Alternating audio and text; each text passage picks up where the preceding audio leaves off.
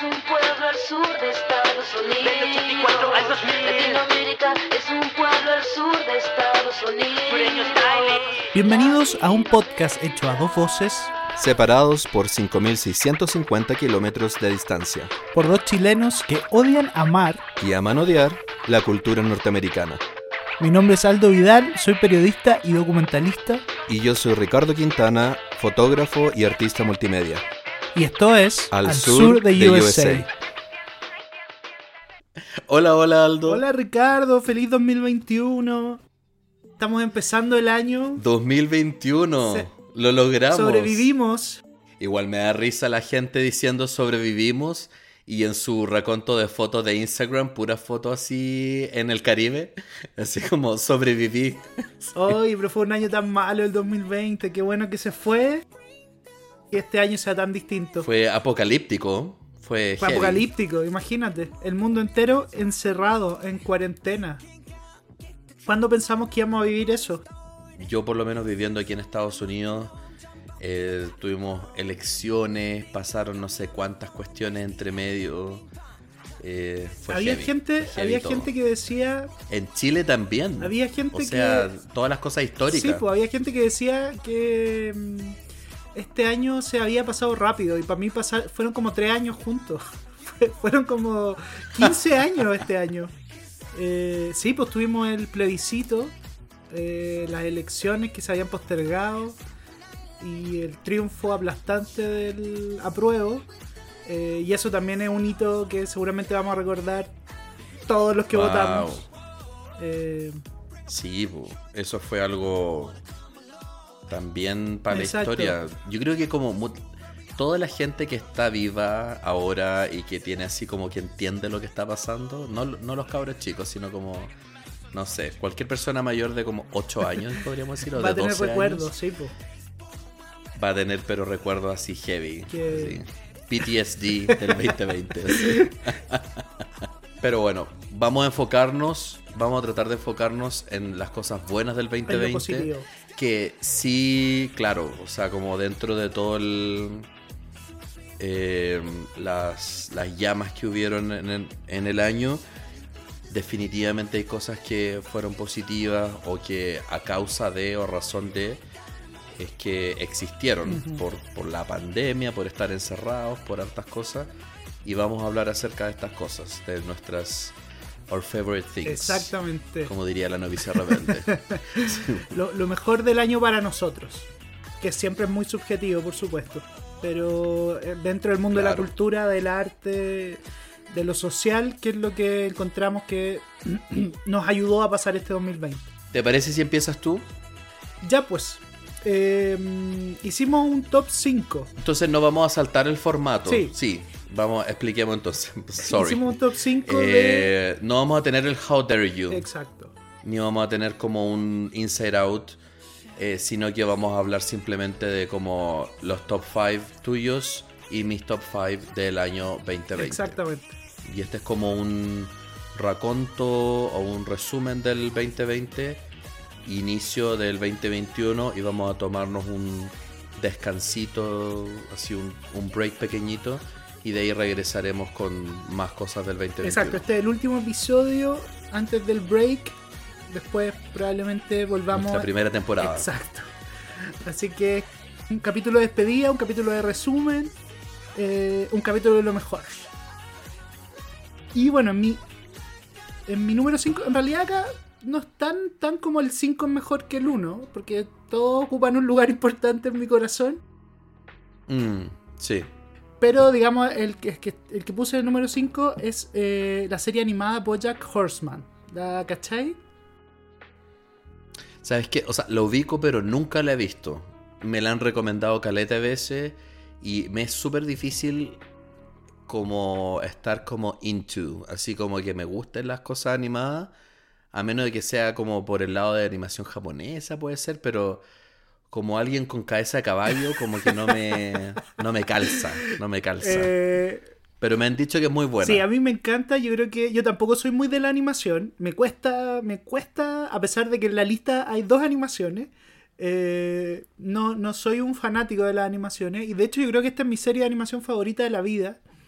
Porque uno, uno piensa en, por ejemplo, en Los Simpsons, que todos hemos visto Los Simpsons y que uno le, le valora un montón la creatividad, el humor.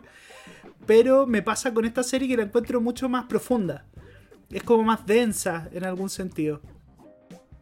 Y como que mm, me gusta eso. Voy a tener que verla En- en entonces. resumen, Como que, Mira, te voy a hacer el resumen general. Es un caballo. ya. Es un mundo en que los animales y las personas conviven. Eh, entonces este caballo fue estrella de una serie de los 80. eh, y él cuidaba a tres niños, a tres humanos. Es un poco como una mezcla de quién manda a quién, como con The Nanny. Entonces él fue famoso porque tenía esta sitcom y los niñitos crecieron durante varias temporadas y él era como un eh, un actor muy querido. Y resulta que en el, en- en el presente es un gallo muy eh, alcohólico eh, un gallo que nunca tuvo otro éxito salvo esa serie. Y vive de las glorias pasadas en Hollywood y la serie parte Ah. parte como un poco con un humor súper negro, como tipo mm, American Dad, como ese tipo de humor que era súper como in your face, así como explícito, muy adulto, como Claro. el, el gallo tomando, eh, inhalando coca. Eh, pero la cuestión se va, a, eh, a lo largo de las seis temporadas, se va como yendo en una volada súper existencialista. Porque al final del día, Bojack Horseman, que es el protagonista, está súper deprimido y no sabe qué hacer con su vida y es alguien súper egoísta al, mim- al mismo tiempo. Entonces, siempre que trata de hacer algo bueno, termina embarrándola y perjudicando a todos los que lo rodean. Y entre esos personajes Mm. está su antagonista, que es como un perro que también tenía una sitcom, que era la, la versión, una versión muy parecida, pero con un perro de protagonista. Está la manager, que es una gata. eh, y está una periodista que es una mujer que quiere hacer una biografía de él. Eh, y además está eh, uno de sus amigos, que en el fondo es un vago que vive a expensas de este, de este, de este personaje, que la voz la hace Jesse Pickman de Breaking Bad. Oh, ya, ya, ya. Aaron, Sí, sí, sí, Aaron claro. Paul se llama el actor. Entonces le ponen la voz a este personaje. Yo sé que el actor de eh, del caballo es un. Tiene una voz No me sé el nombre del actor, pero es alguien que tiene una voz muy profunda, ¿no es sí. cierto? Sí, él estaba en una serie que me gusta mucho que se llama 30 Rock y también está en otra serie que me gusta Arrested mucho Development, ¿no? que correcto, Arrested Sí. Development. Él es, ¿no es cierto? Él Sí, él es la voz protagonista. Él es un muy buen comediante. Sí, este año, el 2020, se, se lanzó el 31 de enero eh, la última, la última parte de la sexta temporada. Y es un final súper poco condescendiente, porque en la primera parte, Bojack toca fondo, eh, se va a rehabilitar. Todo el mundo queda muy mm, afectado porque él ha logrado hacerle mucho daño a todo su entorno. Eh, y, y en la segunda parte de la última temporada, que es la que vimos este año, el año pasado, 2020, él logra terminar la rehabilitación, eh, empezar de nuevo, y cuando faltaban solo dos capítulos para que terminara, y tú decías, bueno, finalmente se va a redimir este caballo, se descubre una cosa que él había hecho temporadas atrás, que era muy mala, y, mm, y todo se viene abajo, po. incluso lo enjuician para que vaya a la cárcel. Y, y el final, como no, no voy a dar spoiler, pero el final es súper deprimente. Y eso me encantó. es un final muy Muy a tono con el año. triste. Sí. Y esto que fue antes que partiera lo más terrible del año. Es un final bonito, pero como te digo, no es un final feliz. Y eso te deja obviamente un sabor agridulce, pero tú entendís que el personaje tampoco podía ser 100% feliz, pues si lo has visto siendo un, un, egocéntrico, egoísta. Tiene mucho humor la serie, tiene mucha parodia, tiene mucha referencia a Hollywood, eh, pero también tiene este rollo existencial de eh, lo que hacemos, lo que queremos en la vida, si podemos o no ser felices. Eh, en ese sentido es bien interesante. Voy a tener que darle una oportunidad porque te digo que mucha gente me la ha recomendado, pero nadie me la ha recomendado como tú lo has hecho ahora, así como que es tu serie favorita. así que me encanta. voy a tener que hacerme el ánimo y ver por lo menos unos cinco capítulos de corrido para poder... Sí. Y yo creo que la primera temporada es engañosa porque como te digo, el mismo, el mismo creador de la serie reconoció que, mm, que la primera temporada no es necesariamente la que mejor eh, la que mejor habla del concepto que ellos desarrollan después. Porque al principio es como que tratan de hacer este humor súper como Subversivo, explícito claro. y ser como claro y ser como oye qué, qué loquillos que somos pero después empiezan a desarrollar los personajes y les dan Claro. varias capas a todos. Entonces, incluso la gata que se llama, la manager de Bojack, que se llama Princess Caroline, eh, al principio como que tiene una pura, un puro tono que es que es como una manager insoportable y que lo llama todo el rato y lo presiona. Pero a lo largo de las temporadas va cachando que no tiene familia, que quiere tener hijos, que no puede ser madre. Como que se van develando hartas otros niveles de, Mm, de profundidad del personaje. Lo mismo con todos.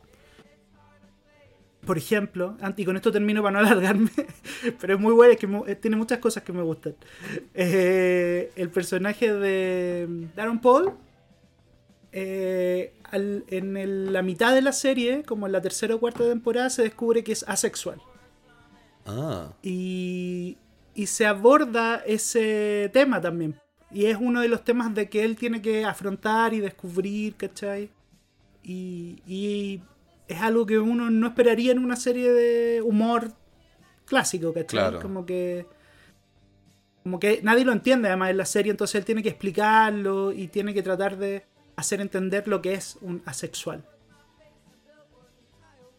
Así que no, ah, eh, muy recomendada y para mí una de las mejores series que lástima se acabó este año. bien. Bueno, y para terminar con este mm, este mm, momento de Bojack Horseman, escuchemos un pedacito de la canción central de la serie. Perfecto.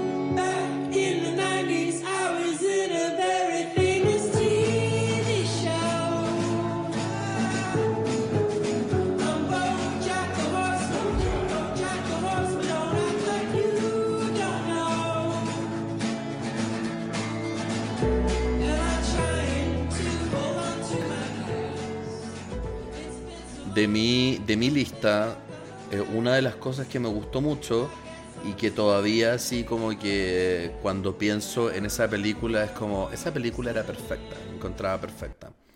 Es eh, la ganadora del Oscar de este año, donde empezamos todos con muy con este naivete, como podríamos decir, esta inocencia de que no sabíamos lo que, lo que se venía. Y mm, una de las mayores controversias era de que haya ganado la película Parasite como mejor película. Controversia y al mismo tiempo celebrado por muchas personas. Em, em, y, eh, o sea, definitivamente nosotros hicimos un podcast, fue uno de nuestros primeros podcasts que hicimos.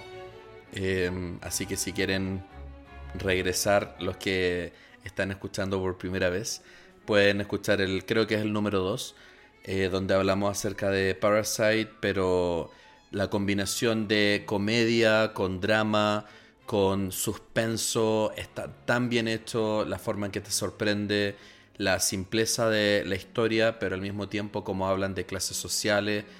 Pucha, en general eh, me gustó mucho la película, el director es una película coreana eh, y eh, eh, yo creo que eso como que abrió harto los ojos a gente, no a nosotros los internacionales, pero a gente que vive aquí en Estados Unidos, a abrirse la posibilidad de leer subtítulos, que para nosotros es como súper básico, pero aquí de verdad, de verdad, o sea, yo he salido con gente que son intelectuales y todo eso y propongo una película y es como, oh, no, tiene subtítulos y no quieren verlo porque tiene subtítulos. Entonces es como la falta de costumbre de querer que todo esté en inglés. Eh, y, esto como que igual representa, no es la primera, pero eh, es la primera en ganarse el mejor película. Pero no es la primera que ha sido popular, película internacional. Pero es como un momento icónico, podríamos decir. De hecho, el, el propio director, cuando hizo su discurso de, de- para recibir el Oscar, eh, dijo eso mismo que estás diciendo tú, pues como onda, los subtítulos para ustedes son como, como un- una barrera y es una cosa muy nada, ¿cachai? Como que uno se acostumbra y tiene un tiene un gusto diferente eh, escuchar y ver las películas en su idioma original. Sí, Así que ojalá que, que sirva para que se abra un mercado mayor en Estados Unidos con, con películas de habla no inglesa. Eh, Parasite es, como dijiste tú, una, una joya, tiene eh, muchos momentos, ya lo repasamos en detalle en el podcast que hicimos sobre eso. Eh, y yo me quedo como con los giros, como los giros que, como decías tú, pasa de drama a comedia, a suspenso, a humor negro, y te mantiene así como todo el rato muy, muy, muy atento. Eh, no, los plot twists son un gran los guion. mejores. Sí, es un, es un gran guion de todas maneras. Eh, así que, y sabes que yo creo que como que incluso verla ahora debe ser súper heavy pasando toda esta pandemia. Porque igual la pandemia ha acentuado caleta las diferencias sociales. O sea, de la gente quejándose, viviendo en casa con sus palmeras y con su piscina y con, pucha, con su patio gigante. eh, como la canción Imagine de, de todos estos famosos que intentaron como identificarse con el pueblo. Eh, O Ellen, Ellen, ¿cachaste también. eso? Sí, que po. dijo que era como estar en la cárcel, en prisión, y es como, amiga, vives en una mansión. Sí, amiga, date cuenta, no, no es así. Sí. Y eh, Parasite, eso es lo que te ilustra, po. como una y otra vez eh, estas metáforas, comparaciones entre la clase alta y la clase baja. Em, lo otro que te iba a comentar de la película es que encuentro que, no sé si tenga que ver Parasite, bueno, yo creo que quizás tiene que ver, pero no sé si es como 100% eso solamente, pero ha habido un alza grande de series que no son americanas, como que han sido populares en Estados Unidos. Em, series en español, series alemanas, em, series coreanas también. Entonces, eh, afortunadamente y por fin, como, como que la gente como que está abriendo un poquito, un poquito, y Netflix y todo esto streaming, Amazon han ayudado un poco a que como nuevos proyectos. Y eso es bacán. Bueno, la canción que me gustaría poner, eh, eh, mezclándolo con, con la película y también con, con como la- la- la- las diferencias sociales que vemos durante la pandemia, es la canción es Bills o Las Cuentas eh, de Lunch Money Lewis. Que básicamente es como tengo que pagar muchas cuentas. Eso es.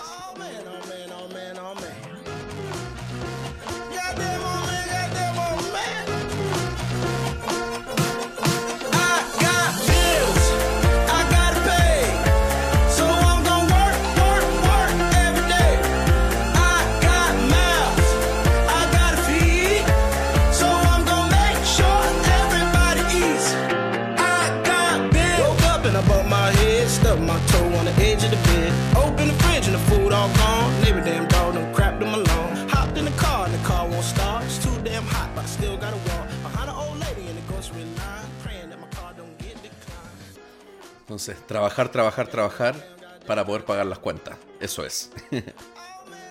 Uy, qué triste es nuestra realidad también, ¿ah? bueno. Pero la canción es como bien alegre entre medio, así que... Eso. Oye, eh, bueno, mi otro, mi número 4 en el destacado de lo mejor del año fue un libro que no es de este año, pero que yo leí durante hace unos meses atrás, Ya. que es de Ariki Murakami. Eh, es el mismo autor de Tokyo Blues. Tokyo Blues es como su, su mayor eh, hit, como es un, es un autor japonés muy conocido. Culturízame, Aldo, porque ¿No lo me, siento ignorante en este momento. Murakami es como, bueno, tiene un montón de libros. Aldo, y tan es- hipster siempre. Sí. Y este es un libro de cuentos, son seis relatos y ocurren después, o sea, y hay un terremoto de 1995 en una ciudad de Japón y todos los relatos tienen como telón de fondo este terremoto, cuando está a punto de ocurrir, cuando acaba de ocurrir o cuando ya pasó un tiempo. Y son seis relatos y lo que tiene Murakami es que es súper em, también medio existencialista. eh, como que tiene una forma de escribir, por ejemplo Tokyo Blues, que como te digo es como uno de los, de los libros más exitosos que él tiene. Es una historia de amor adolescente, pero es una historia que está tan bien escrita y de una forma tan profunda y como que todos los rollos entre los dos personajes te enteráis de todo lo que tienen en la cabeza. Eh, y acá es un poco también eh, algo parecido, como tiene mucha metáfora respecto del terremoto, de lo que va a pasar con sus vidas después de que este desastre natural ocurra, o de lo que pasó, o de las búsquedas que tienen. Es un libro cortito eh, y se lee muy rápido.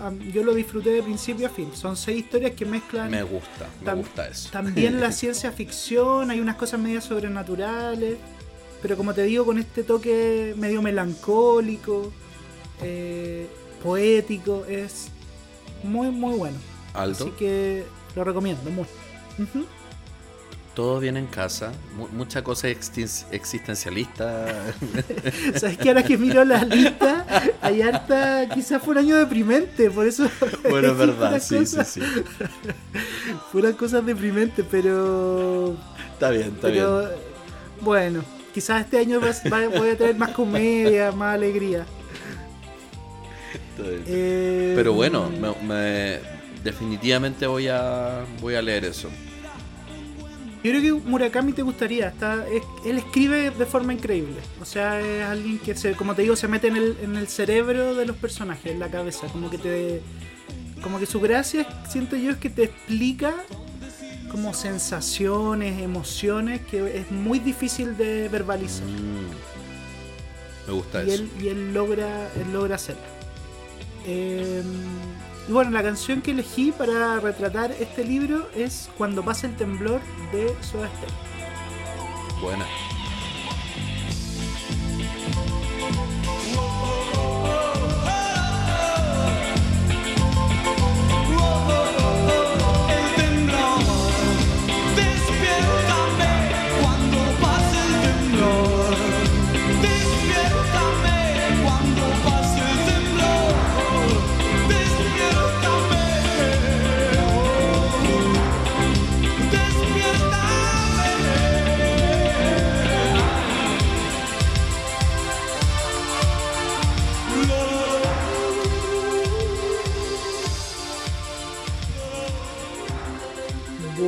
Ver qué, qué traes tú entre tus mejores cosas del año. Ah, yo te traigo algo, pero nada que ver con lo que tú estabas ver, a hablando. ver, a ver. Eh, es, ha sido su año en cuanto a su música y su presencia eh, latina. Eh, estoy hablando de el señor Bad Bunny. Este, este músico que no debería ser subestimado y ahora reconozco un Bad que soy Bunny un lover. fan. Exactamente. Hicimos un especial, ah, como Sí. también de los primeros capítulos nuestros, y como si tuviéramos muchos, bueno, tampoco, pero es uno de los primeros cinco, creo, algo así. Y, Sí. y estaba como medio convencido de la propuesta musical de Bad Bunny, pero ahora estoy como 100% convencido. Y eh, si bien todavía me hacen ruido y quizás como que no me acostumbro al, al lenguaje tan calle, callejero que ocupa a veces, eh, me gustan sus propuestas musicales. Este año Bad Bunny estuvo en el Super Bowl, que es un gallo que onda como hace dos años que recién la gente conoció de él, ¿cachai? Hace tres años estaba como trabajando en un supermercado, eh, empaquetando cosas así, ¿cachai? Y eh, este año estuvo en el Super Bowl, sacó tres álbums. El Yo hago lo que se me da la gana fue eh, categorizado como uno de los mejores álbums de la década. eh, con todas las fusiones de música que tienen. El segundo álbum que sacó, que es Las que no quedaron, que fue como las que no quedaron en, el, en ese primer álbum. estuvo bueno, la verdad es que como que no lo pesqué mucho, honestamente, pero de repente saca un tercer álbum eh, en el dentro del año, que es el, el fin del mundo, algo así, o el tour del fin del mundo. Y todos pensamos ya que, que qué onda, así como se va a retirar, así como Bad Bunny. Y No, una locura. Tres álbumes en un año. Claro, o sea, como gente que se puso metas para poder hacer durante la cuarentena, como que Bad Bunny le voló la raja a todo el mundo. Así como que. Sí. Porque aparte de eso, eh, el Yo Hago Lo Que Se Me Da la Gana rompió muchos récords en Billboard. Eh, como más escuchado, canciones populares en Estados Unidos, que nunca había sucedido eso. Y después hace lo mismo por segunda vez con este tercer álbum. eh, el último tour del mundo, que completito el álbum está en el Billboard. Entonces eso como que no había sucedido antes. Y Bad Bunny pasa a ser como un pionero en, en este tipo, no solamente en el género, sino en las cosas que está haciendo en sus propuestas musicales. Entonces, eh, sí, encuentro que me gustan las fusiones que hace, los temas que ha tenido. Uno de los temas favoritos que tiene es con alguien que eh, tú vas a nombrar, que es, es un reggaetón con Dualipa. Ese es como una de mis canciones favoritas del año. Tiene uno con Rosalía en este nuevo disco. Y esa es otra de mis canciones también favoritas del disco, pero este último disco tiene mucha influencia de rock latino, mucha influencia de canciones románticas de los 90 y del 2000, y eso es como, de nuevo, como el primer disco con el que ya como que hice todo un análisis eh, de los diferentes ritmos, como que te sacaba de onda en algunas cosas, pero se mantenía dentro de la onda tropical, tenía un poco de rock entre medio, pero este, el, el último tour del mundo, tiene caleta de como pa- partes de rock y de como que tú reconoces que esto es como Enanitos Verdes, Los Prisioneros, Soda Stereo, qué onda, Bad Bunny entre medio, así como que eh, te sorprende, te cuesta acostumbrarte, incluyó incluso un villancico eh, de Navidad que mm, ni siquiera él canta, pero lo quiso incluir como parte de la propuesta. Entonces, sí, encuentro que Bad Bunny ha sido como un- una revelación para mí. Y sé que esto va a, dar que hablar por mis gustos musicales que, que incluye Bad Bunny, pero lo hago informadamente. Sí, o sea, es innegable que fue el año de Bad Bunny. O sea, batió récords, como decías tú, está en el Billboard. Es el primer eh, álbum, creo que está en el número uno, que es 100% en español. Sí, Eh, y, y nada, pues estuvo en todos los programas gringos, en todos los rankings. Eh, le dieron unos premios que a mí me sorprendieron, como compositor del año. Sí, Eh, es- es súper cuático también muy- como muy raro. tú empiezas al principio del año escuchándolo su entrevista en inglés y ahora como que entre medio de todo esto se nota que ha estudiado inglés porque eh, ha mejorado mucho en su entrevista y todo, entonces todo eso en un año es mucho, así como hay artistas que se toman mucho más tiempo, como 5 o 10 años para poder hacer todo eso y él simplemente lo hizo nomás. Entonces, igual obviamente tiene una tremenda plataforma y hay mucha gente y un equipo que, que lo está... hay mucha plata de por medio también. Pero eso no quita que él podría hacer cosas como más seguras, como podríamos decir J Balvin o Maluma, que eh, son propuestas que siguen siendo populares, pero ah, o sea, como que es más de lo mismo, ¿cachai? Es como escuchar a Ariana Grande con Positions. Es lo mismo, o sea, como que seguir con, con la misma cuestión. Y no, po, en este caso él no, no, no ha hecho eso y eso lo encuentro interesante. Así que espero poder verlo en vivo y criticar lo mal que canta. Pero debe tener una excelente propuesta como de escenario, me imagino, claro. Bueno, el tema que voy a poner, me sentí muy tentado a poner a Rosalía en este, en este, en, en este mm, hablando de Bot Bunny, pero voy a poner su tema Duckity porque el vibe que tiene, el ritmo es súper pegajoso y todavía está dentro de los primeros lugares en el Billboard y probablemente va a seguir como un vibe para el resto del verano allá en Latinoamérica.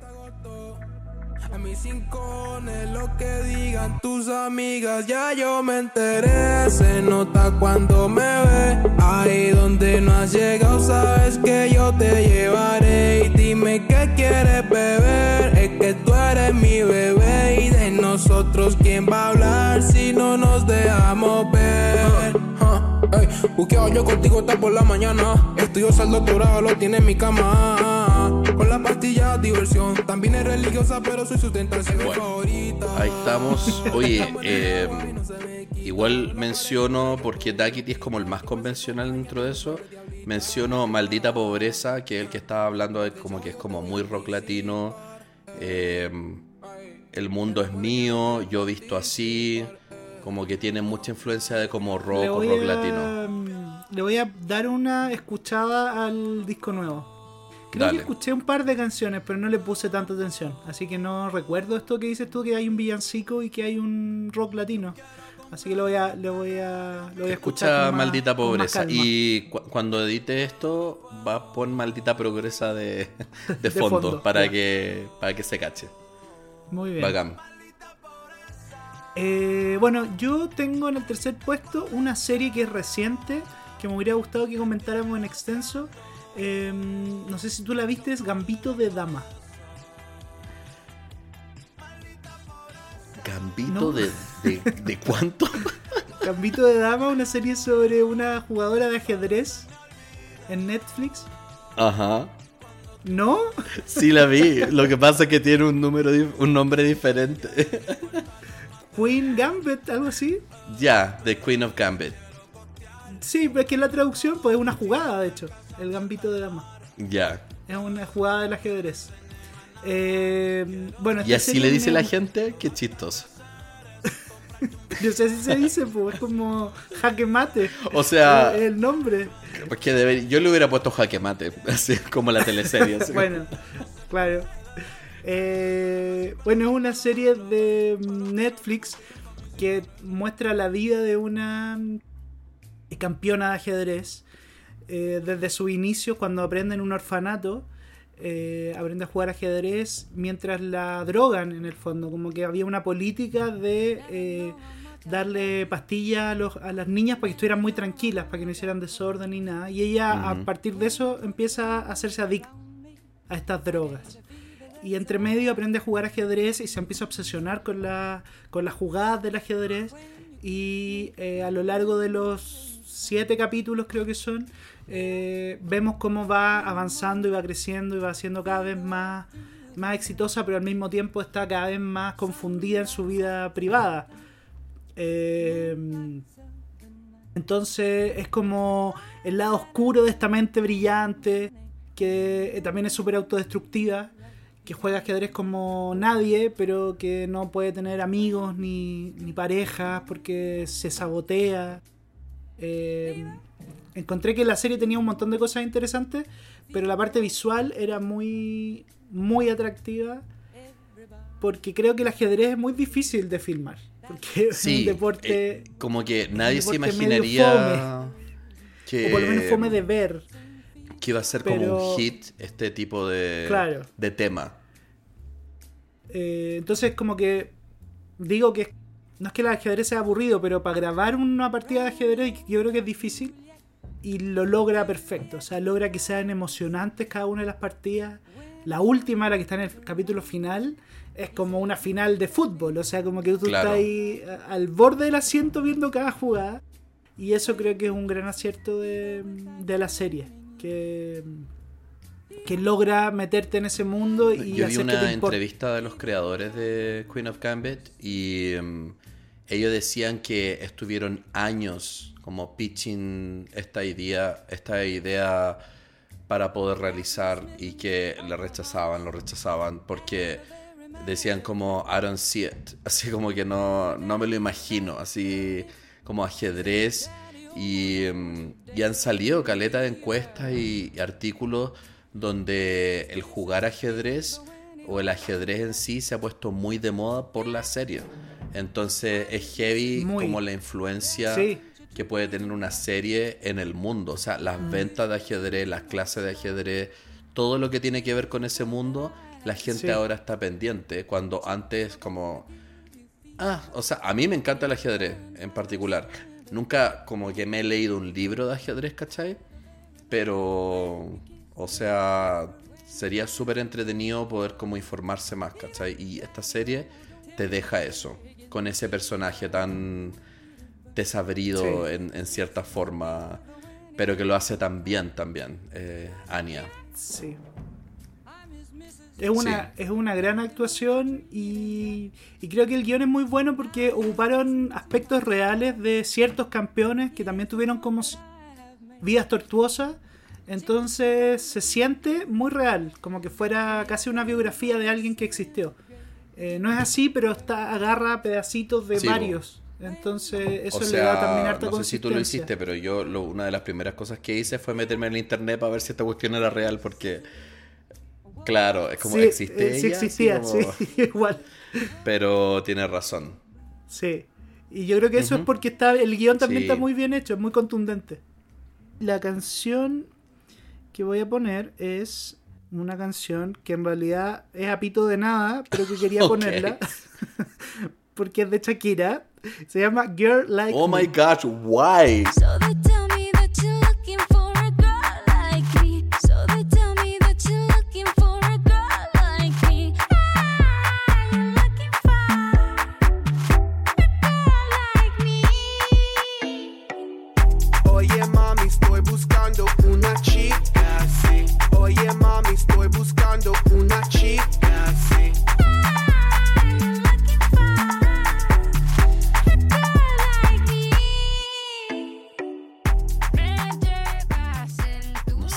decirte, Aldo.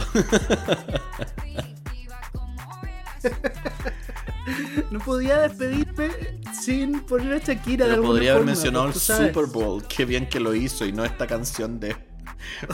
Anyway. Pero sí, bri- mente brillante para mantenerse relevante, definitivamente. Y también apropiada, podríamos decir, para la serie, porque era como una persona, claro, Girl Power. Girl Power, po. Porque además en la serie eh, te muestran que el ajedrez es un mundo súper masculino.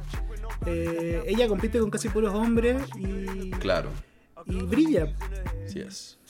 Bueno, eh, siguiendo con el Girl Power, eh, este año tuvimos eh, muchas protestas aquí en Estados Unidos de Black Lives Matter y una de las cosas que fue como un descanso, podríamos decir, eh, de tributo a, a los negros en particular fue una serie de Disney que me sorprendió caleta que, que fuera de Disney eh, que la creadora es Beyoncé con todo un equipo que sabemos que ella no, no trabaja sola sino que tiene todo un equipo detrás pero sin quitarle el valor a lo que a lo que hizo la propuesta musical es un documental que se llama Black is King y esto eh, es a raíz de The Lion King, la producción en la cual ella fue Nala. Eh, y Black is King es como sacando The Lion King, pero de las raíces de este cuento. Entonces van relatando el cuento de Lion King y mezclan con música eh, y con fusiones africanas y con unas indumentarias y una cinematografía que hace tiempo que no veía algo tan hermoso. Como creo que es la propuesta visual más hermosa que he visto este el año 2020. Eh, está en ¿Y Disney dónde, Plus. dónde se puede ver? Sí. ¿Esto es en Disney? Y los trajes, las, los escenarios, los colores, es como que te sientes como, ¿cómo se dice?, sobrecogido con la cantidad de belleza que muestra Mm. Y también originalidad, el swag que presenta Beyoncé, su hija y otras personas, porque también le da el- la palestra para artistas de África. Y al decir África, yo sé que estoy súper generalizando, porque cada uno viene de un país específico, pero mi ignorancia no, no me llevó más allá de averiguar el país específico del artista. Pero estos artistas también se lucen con eh, la forma en que cantan, la forma en que bailan, en que se visten. Entonces es un espectáculo de principio a fin. Y ojalá, ojalá, ojalá que fuera como algo en vivo, porque sería como increíble, como musical. Eh, pero es, es como too much en, en cierta forma, pero qué bacán, o sea, yo no, no soy negro, eh, obviamente, Eh, eh, pero como siento que para las personas que son negras, eh, diría minorías, pero en especial negro, porque como se llama el documental Black is King, es algo importante, como verte de una forma que no te muestre como una víctima o como que fuiste esclavo o otra cosa, sino que te enaltezca. Entonces lo encontré muy buena la propuesta y voy a poner una canción donde está Childish Gambino, está el esposo de Beyoncé, que se me olvidó el nombre, eh, Beyoncé, claro, Jay-Z. Eh, la Miss Knowles y eh, no sé cuántos más que se llama Mood Forever que la escuchamos en otro podcast hace tiempo y me gustaría recordarlo Estupendo, estupendo.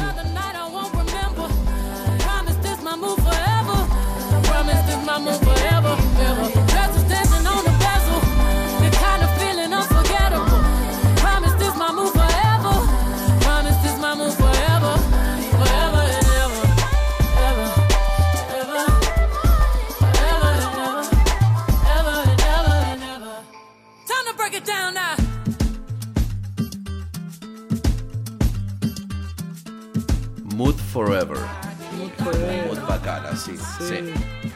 Qué buena. bueno, es. está, es la a- acá en actitud que hay Chile que está, está Disney, eh, la aplicación de Disney, así que podemos revisarla. Así que es un buen Sí, sí, sí. panorama. Te, te invito a Es un verla. buen panorama. Oye, en- bueno, en mi segundo puesto tengo un disco. Eh, es el disco de Dua Lipa Future Nostalgia. Es uno de los discos que yo creo que es La amo, los- la amo, la amo, la amo, la amo, la amo, la amo. uno de los más redonditos del año. Me pareció un disco Muy de bueno. inicio a fin eh, que te hace. O sea, que te, te- lo empezás a escuchar y empezás a moverte al tiro. Porque es como súper. eh, eh, como, como que te lleva a bailar, a moverte. Eh, es un disco que tiene como una cierta influencia de los 70, que trata de rescatar como ciertas cosas de la onda disco, pero las moderniza. Y tiene algunos hits como Future Nostalgia, Don't Start Now, Physical. Em, lo que sí me pasa, que esto lo comentaba el otro día con alguien, es que eh, no sé si encontré lo mismo, que como que la música 2020 como que ocupa un montón de veces las bases como de, de música setentera, ochentera o noventera. Como que siento que hay Mm. poca cosa nueva, como por ejemplo a propósito de The Weeknd y, y su éxito que fue así como un hit, eh, Blinding. Light. Si uno se pone a escuchar es como que podría ser una canción de los 90, así como que tiene ese, Ah, sí, ese beat. Y me pasa que siento que todos los artistas ahora como que están ocupando un poco como música, como beats de los 90, de los 80. Eh, en el caso de, de Dua Lipa lo hace con los 70, finales de los 70, pero logra darle un cierto estilo propio. Sí, yo creo que como que Dua Lipa en particular, o sea, porque hay muchos, y siempre es así, si tú analizas cada década, Mm. siempre están regresando y reciclando música. Pero encuentro que Dua Lipa está bien hecho, Sí. este, como Future Nostalgia. El, el- la canción Don't Start Now tiene mucha influencia de disco, como puramente disco latino, o sea, eh, cuando vas escuchando las cosas como aspectos, aspectos técnicos del, Mm. del disco, también ha sido súper bien criticado. Hay una serie en Netflix Sí. que no sé si la has visto. Sí, de ya, hecho donde quería- Dua Lipa habla de cómo escribió su canción eh, Love Again y es todo un proceso y Love Again, si bien que no fue el, como el hit que lanzó el disco, es como una de sus canciones más queridas y mm, es genial, o sea, la forma en que está hecha, la, la producción en sí, Sí. no es como tan un pop normal. Sí, de hecho quería que escucháramos esa canción, Love Again. Eh, y si hay gente que, quiere como como descubrir un poco, porque en esta serie que decís tú, Song Exploder, eh, como que la, la- la cortan en pedacitos y la, y la van así como analizando. Y ahí uno entiende, claro, lo que decís tú, todo el trabajo que tiene, todas las influencias. eh, y uno la valora de otra forma. pues. Yo la había escuchado porque escuché el disco varias veces, pero después de ver ese, ese capítulo dedicado a esa canción, como que empecé a escuchar lo que ellos me habían dicho, ¿cachai? Como lo que ellos explican, las bases, la forma en que, en que lo hace el coro, ¿cachai? Así que es súper interesante. Y bueno, escuchémosla. Ya, pues.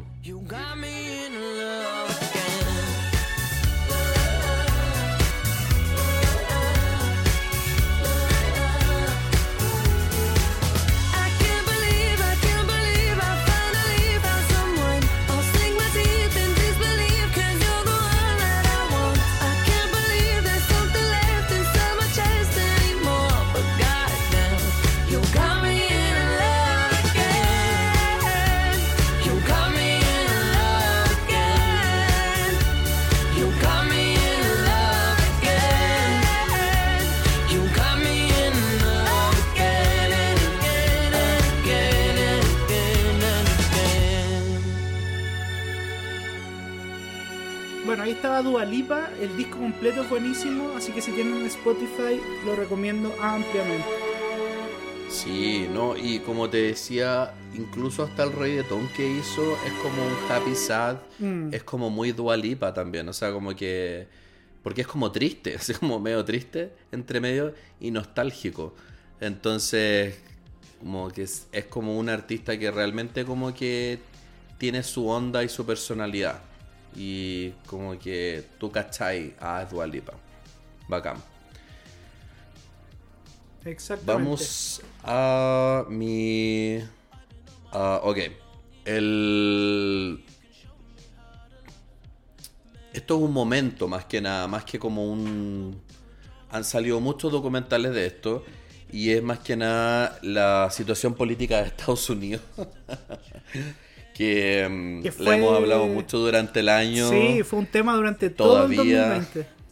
Oh, todavía, que de hecho hoy día es un día súper importante en Estados Unidos porque hay unas elecciones del Senado en Georgia que es como para decidir quiénes son la mayoría y el presidente sigue diciendo que hubo fraude, pero por lo menos lo que quiero resaltar es que hubo elecciones y no escogieron a Trump. Eso es lo que quiero resaltar. Eso fue parte de lo mejor del año. Correcto, porque de verdad que fue un peso de encima que eh, había mucho estrés, la gente, el ámbito político todavía existe mucho de eso, pero se nota que hay un relajo, pero heavy de parte de mucha gente en Estados Unidos que ya como que ni se da el tiempo de como seguir discutiendo y cuestiones que todavía siguen armándose estas conspiraciones, el presidente sigue diciendo mentiras y falsedades en sus discursos, pero ya mucha gente está como, ok, ya, ya, ya, así como te quedan unos días, estamos contando los días, y eh, así que eso fue como un súper icónico. Lo peor, lo peor es que, claro, como decís tú, queda poquito para que se vaya Trump, pero como que uno, o sea, a mí me da la impresión de que hasta el último momento él puede hacer algo, cualquier cosa, cualquier Oh, locura. sí, o sea, igual, o, o sea, estamos con un peso, se quitó un peso de encima, pero aún así hay alguien así como que, así Sí. como hablándote al oído. Entonces, hasta que no pase todo, así como que tengamos oficialmente a Joe Biden como presidente, yo creo que nadie va a respirar como al 100%. Sí. Pero eh, no, él va a seguir y vamos a seguir escuchando de él y todo. Pero fue un pucha, mucho estrés porque manejar la pandemia, el Black Lives Matter, eh, los atentados terroristas dentro de Estados Unidos, que hubo una hora en Navidad, ¿cachai? O sea, como que constantemente están pasando cosas y ver la reacción del presidente y ahora después de la eh, de las elecciones como que desapareció básicamente, así como que se ha enfocado en su en su caso, en sus elecciones, pero nada de que pandemia ni, ni atentados terroristas, nada, así como que no, cero, así como que ha desaparecido de la Sí, actualidad, eso es muy freak. como que Eso sigue en su freak. onda. Como que se Muy- fue a encerrar y y se olvidó que es presidente todavía, que le quedaban dos meses de presidente, ¿cachai? Claro, y no, y perdones, los pardons, pero así como Oprah, así como sal, sal- como entregando perdones a todo el mundo, o sea, a todos sus amigos, pura gente mafiosa, así como que es como obsceno, así como la cantidad de perdones que ha entregado y él ha hecho chiste de que quiere perdonarse a sí mismo también. Entonces, ya, como que Es, como una realidad, ¿ves? Que nadie entiende cómo llegamos y queremos salir y tenemos que lidiar con eso. Pero es algo que que ya como que al parecer está pasando, así que hay que ser optimista, ¿no? La canción que me gustaría poner entre medio es eh, un documental que también salió en Disney Plus. Ahora estoy, estoy como ultra promoviendo Disney Plus ahora. Sí, es como contrate, Eh, contrate Disney Plus. Sí. Eh, es el musical Hamilton que te había dicho que tenemos que verlo en Estados Unidos. En New York tenemos que ir un día cuando vengas a visitarme. Y eh, la canción es, no está en el documental, pero el beat está en, este musical. Y es como que se reunieron artistas latinos eh, bajo la dirección del director de Hamilton. Y hicieron esta canción que se llama Immigrants.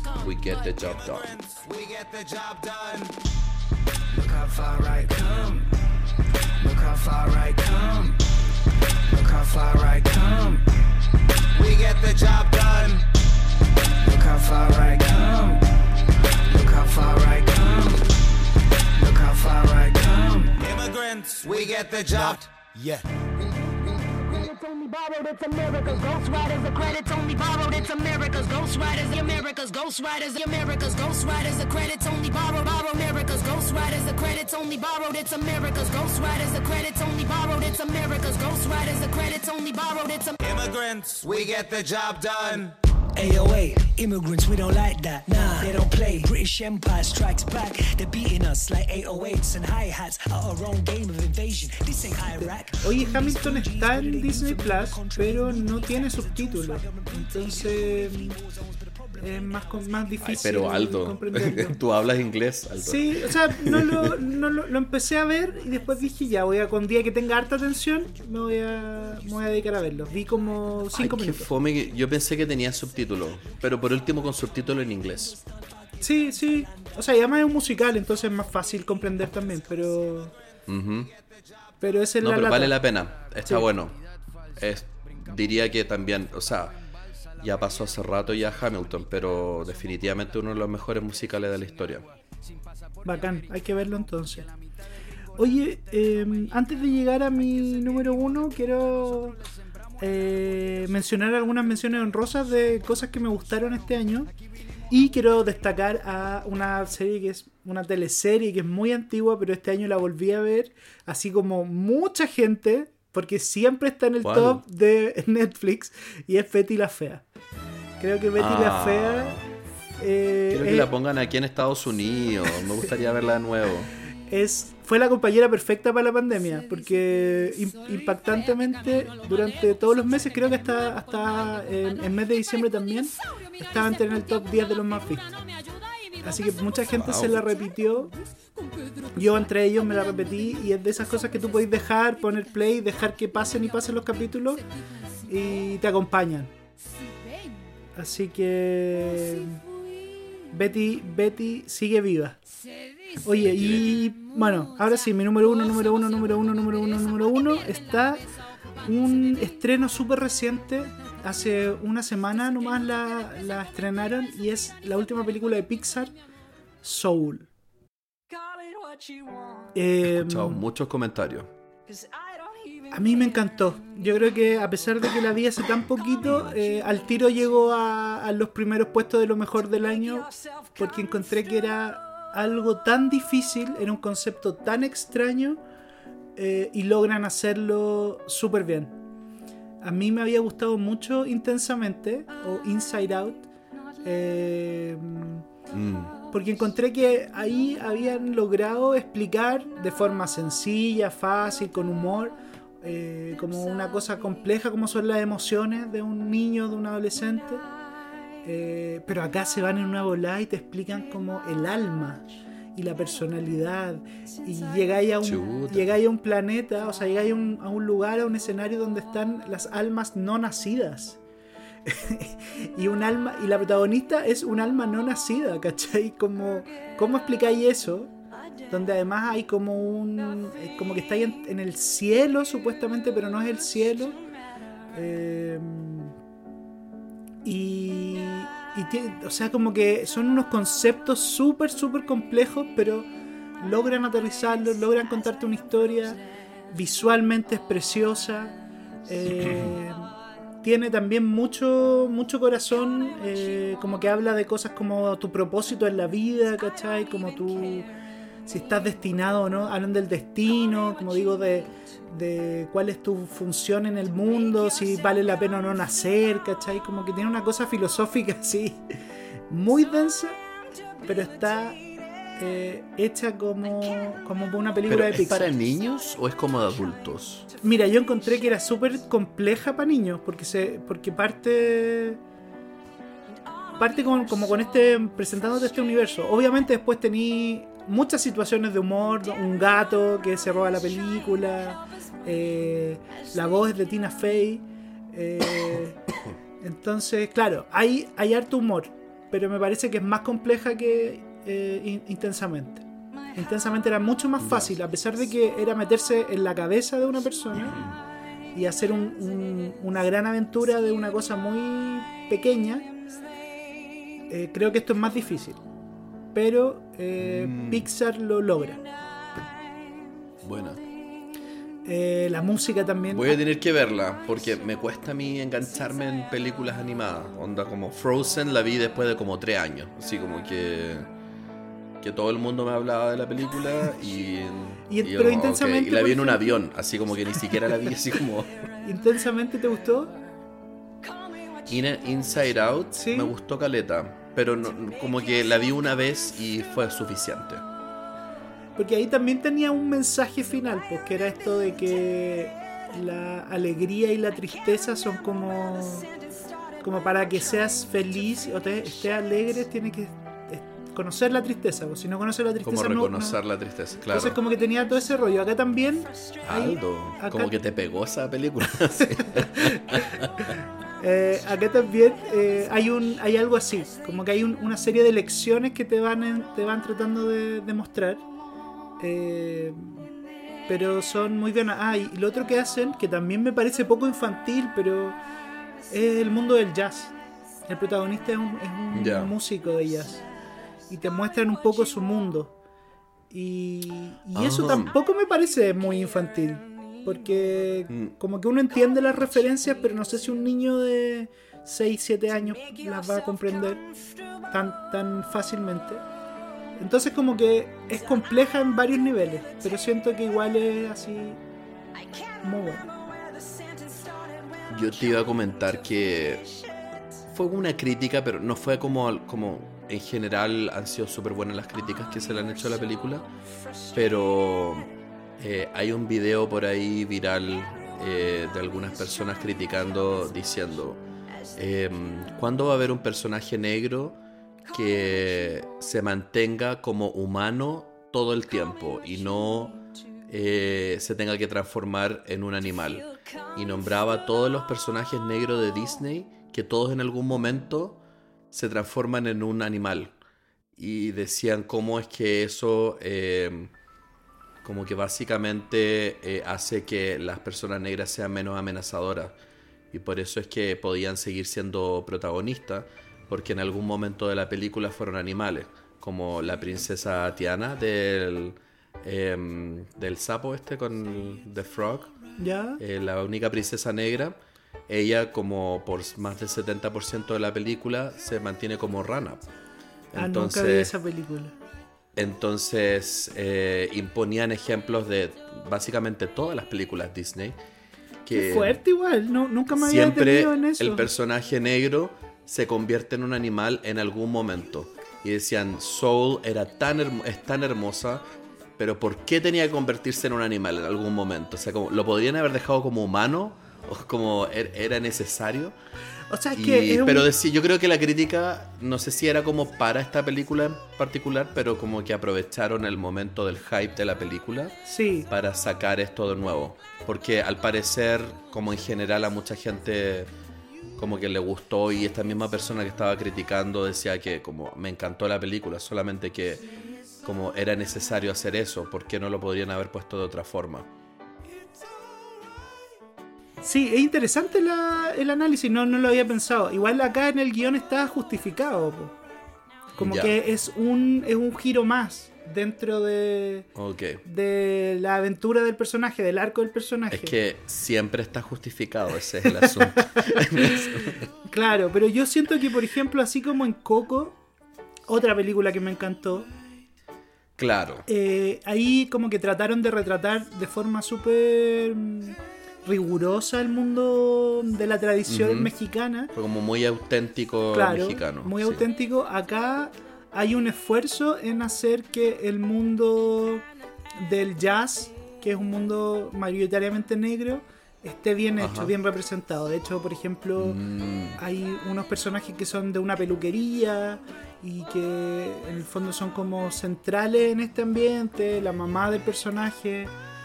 O sea, como que sí, yo creo que hay un, un intento de, de representar eh, esta, esta realidad negra. Eh, me gusta, me gusta. así que no, no creo que haya mala intención, pero Claro. quiero poner una Eh, canción de... ya, po. Esto es It's Alright.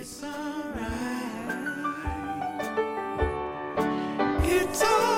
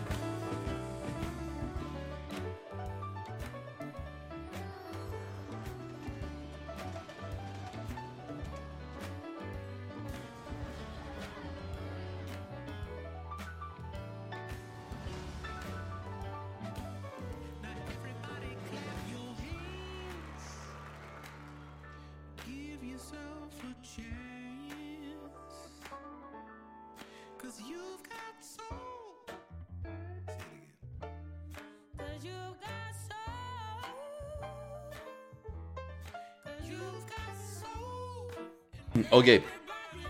Mi, mi número uno, que como dije, todos me han gustado, pero este número uno me ha acompañado mucho durante el año en el cual ha estado más en casa. Ha sido diferente la realidad de Latinoamérica aquí en, Utah, en Estados Unidos. Eh, pero también he editado momentos para reírme, eh, para disfrutar. Y el sitcom Schitt's Creek me ha entregado todo eso y mucho más. Eh, empecé viéndola, es una serie canadiense es como, se nota que es como poquito presupuesto, tiene buenos actores, tiene una, una actriz en particular eh, que es la de mi pobre angelito, eh, la mamá. Ella ella es la, la mamá, de hecho, de, de esta familia, que es una familia millonaria que eh, está en un caso de embezzlement. Eh, no sé cómo se hizo en, en español, pero como de fraude. Y se quedan sin plata, sin nada, pero eran gente millonaria, ¿cachai? Entonces, eh, lo único que les queda a ellos es irse a esta ciudad que el papá de la familia le compró al hijo como broma. Eh, o sea, así de, de platujos eran. Y la, la ciudad se llama Schitt's Creek. Eh, entonces, eh, era una broma y es lo único que les queda. Entonces tienen que irse a vivir a esa ciudad. Y es una ciudad súper chica, es como bien así austera, eh, harta gente country. Y ellos que vienen de una extravagancia completamente diferente a todo el resto del planeta, básicamente. Em, y los primeros capítulos em, son personajes odiosos. O sea, hemos hablado, yo creo que de, de las series tuyas y la serie y la serie que yo te estoy diciendo.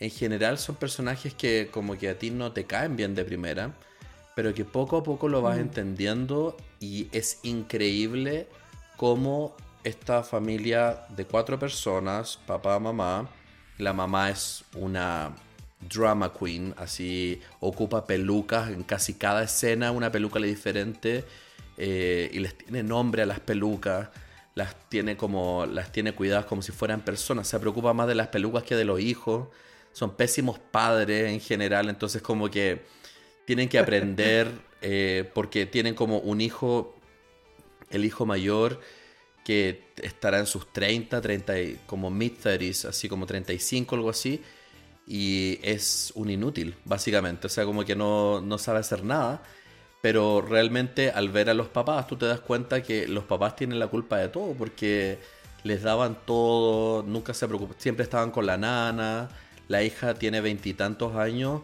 y es una galla súper hueca, es súper consentida, eh, es bonita y siempre tiene historias de que a los 12 años estaba en Corea y se la llevaron raptada al zar de la India, de no sé dónde, y los papás así como, ¿y dónde estábamos nosotros ahí así como... Y ella como, ustedes estaban en París con, con los amigos, no sé cuánto.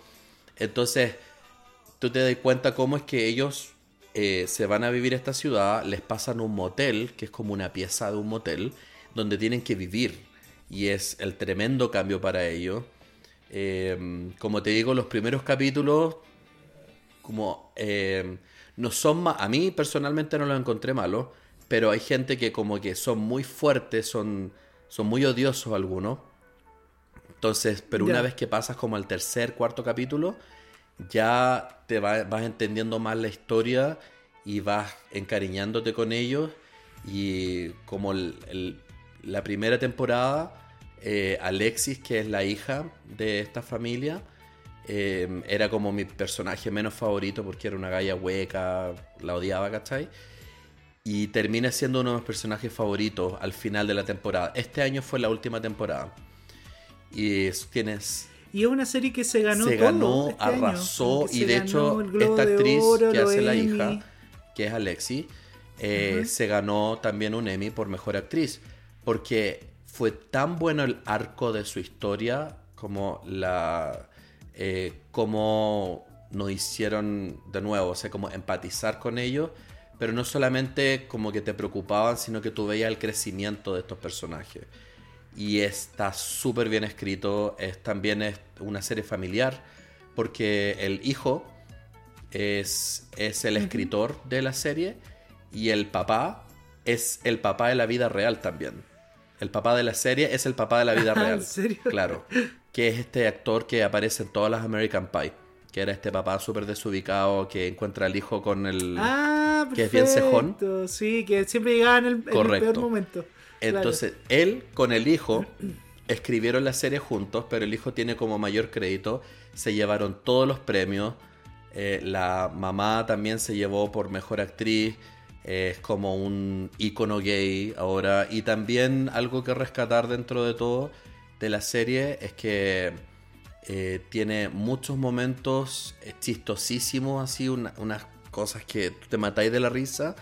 Pero después, 15 minutos después, estáis pero llorando a full porque tiene momentos súper como touching, así muy emocionales, que están muy bien hechos y no están así como explotados. Eh, y está muy bien hecha, es como muy redondito todo. Y también algo que hay que destacar dentro de todo es que mm, como el, el hijo, él es, él es, de hecho no es gay, él es eh, pansexual. Eso, creo que eso es lo que... Entonces, eh, pero en la ciudad donde están, como que no hay discriminación, no hay homofobia. Como el hijo es simplemente. ¿Cachai? Como que a nadie le importa que sea como es. Y mm, hay parejas como gay o heterosexuales y no es como que a la gente así sea como, wow, oh my gosh, así como que, no. A nadie como que le da lo mismo eso.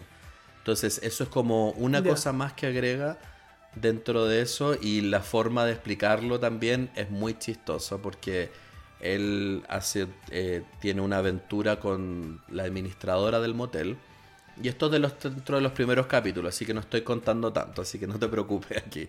Em, Y, mm, y él claramente es como bien, bien afeminado, entonces uno podría asumir que es gay.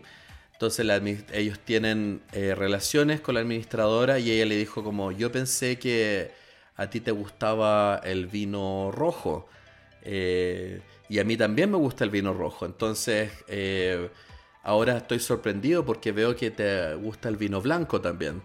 Entonces el chico le dice, el chico, el hombre le dice, em, bueno, me gusta el vino blanco, el vino rojo, a veces el rosé. Eh, no es que me guste el sabor, me gusta el vino en general. Entonces, esa es la forma de él explicar que era pansexual y no que era solamente gay. Y eh, cosas así son muy. como Esa es su coming out. O sea, como así salió del closet, ¿cachai? Y no hay más conversación del asunto. Mm. Como que. Entonces. O sea, es bien original y bien como en el fondo sutil. No es necesario que te lo diga como con un gran discurso, sino que es como es un- con un chiste es como se entiende. Claro. Claro. Y con lágrimas y todo eso, exactamente. O sea, como que tiene muchos momentos así en el cual eh, obviamente el, como el mundo afuera de esta ciudad es un mundo cruel y terrible donde los millonarios vivían entre ellos y se nota que son mucho más felices en esta ciudad, solamente que todo el mundo se da cuenta menos ellos, eh, porque siempre se están quejando y todo eso. Pero, no, o sea, como la, la mamá de este chico, que es una mamá horrible, súper egocéntrica y es dramática, era una actriz de telenovela que eh, mataron su personaje como 10 veces así y la última lo mataron así como de como como definitivamente podríamos decir y ella siempre saca historias y como que te va dando cuenta lo mucho que, que va creciendo los personajes. Entonces, está muy bien escrita, mil veces recomendada. Schitt's Creek, para mí, la mejor, el mejor sitcom que he visto el 2020 y yo creo que O sea está que- dentro de mis top 10 de como qué ganas de verla. Ojalá que llegue pronto en alguna de las plataformas. Eh, debería llegar pronto, pues ha sido muy premiada, es un gran éxito, así que alguna me imagino que lo va a comprar. Sí, pues, no, está en Netflix, así que yo creo que va a llegar a Netflix Latinoamérica en un rato, probablemente. Y em, bueno, era una serie que empezó como muy chiquitito todo y, em, y explotó, se hizo como media mainstream más o menos y se re- recibió todos los premios. Y ellos decidieron, justo en el momento en que pasó eso, decidieron terminarla. Entonces, eso es lo que yo te decía, que, o sea, le ofrecieron plata, le ofrecieron todo lo que necesitaban, pero ellos sabían que la historia terminaba donde terminaba. Entonces, tiene seis eh, temporadas y siento que no hay ninguna Qué temporada bueno, que guatee. bueno o sea, eso, como que como- todas son Porque buenas. las historias tienen un fin, pues, ¿cachai? Cuando la alargáis en exceso, es muy difícil Sí, que sea bueno eso. Generalmente empiezan a guatear.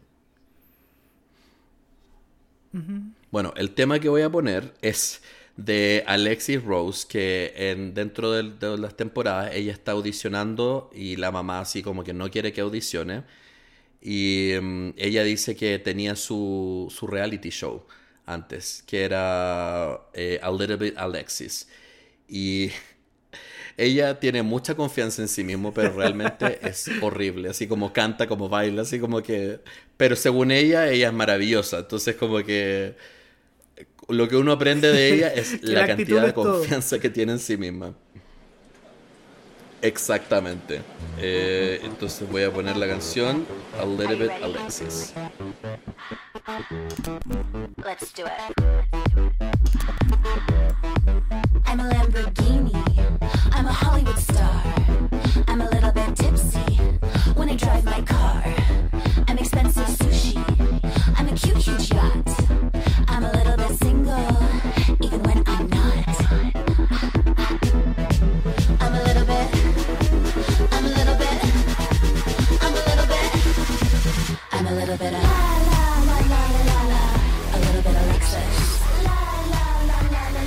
Gente le pide por favor que hagan una serie de, de lo que fuese reality supuestamente. Pero Un, un eh, spin-off. sí, no sé si sería bueno verlo o no, pero es, es muy bueno el, el personaje de ella. Así que recomendado. Y ahí hemos llegado a Muy nuestros bien. favoritos del 2020.